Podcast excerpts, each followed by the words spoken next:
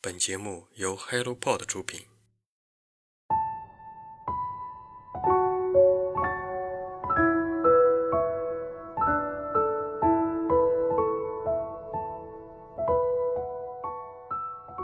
大家好，我是清河，很高兴能和大家分享书籍。愿热爱读书的我们在晨间书室找到阅读的乐趣，找到精神的共鸣。今天给大家分享的是一部小说《世间已无陈金芳》，作者石一峰，北京十月文艺出版社。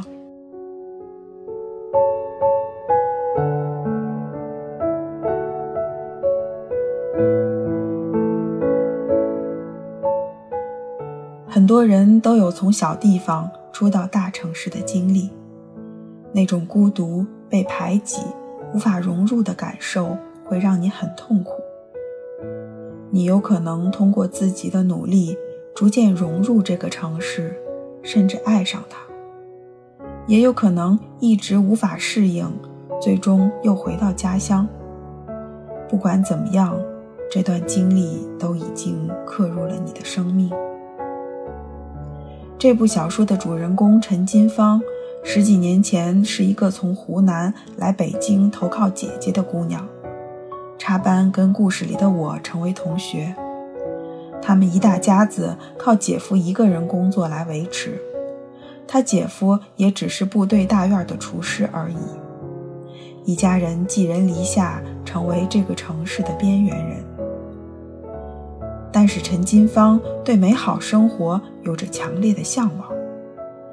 他经常站在我家窗外，静立着，纹丝不动，下巴上扬，用貌似倔强的姿势听我拉琴。他很快成了同学孤立、嘲笑甚至欺凌的对象，不仅仅因为他寒酸，更因为他对美好事物的用力过猛。他成了同学眼里爱慕虚荣的人，他经常偷穿姐姐红红绿绿的夸张服饰，第一个抹口红，第一个打粉底，第一个穿耳洞，还穿过高跟鞋，甚至连老师都对他有看法。对于这个城市对陈金芳的排挤，作者这样写道：“对于一个天生被视为低人一等的人。”我们可以接受他的任何毛病，但就是不能接受他妄图变得和自己一样。出身是陈金芳不能决定的，他想要通过努力证明自己和别人一样，但这个城市对他的排斥让他越发扭曲，越发想融入，也越发引起周围人对他的排斥。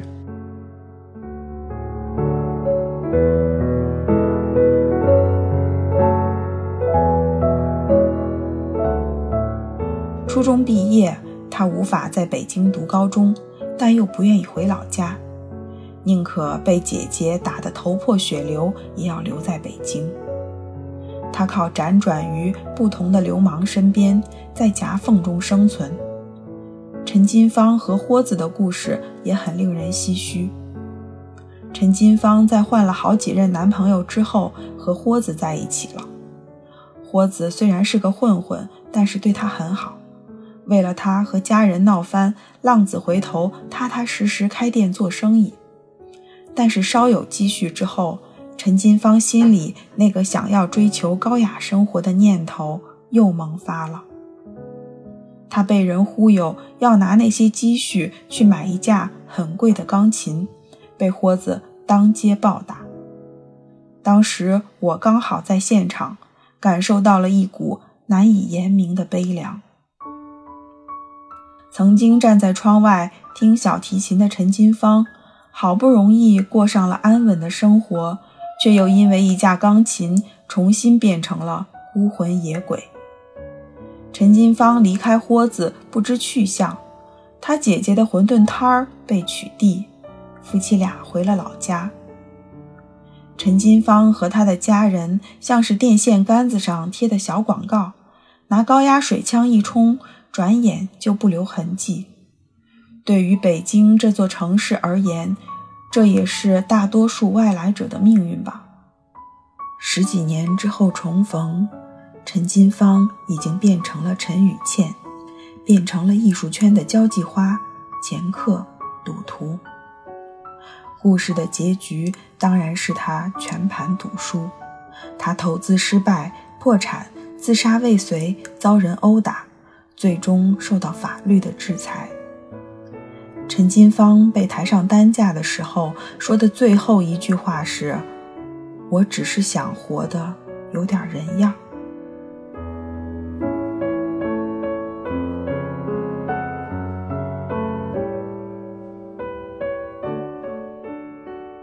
如果说站在窗外听小提琴，那时候的陈金芳是单纯而美好的，那么后面学校、家庭、社会的残酷现实，一刀一刀把她刻成了一张千疮百孔的灵魂。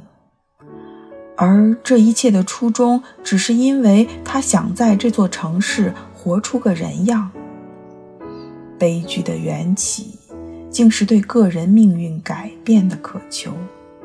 那么，生活在这个世界底层的人，如何才能摆脱悲剧的命运呢？到底有没有正确而可及的路径呢？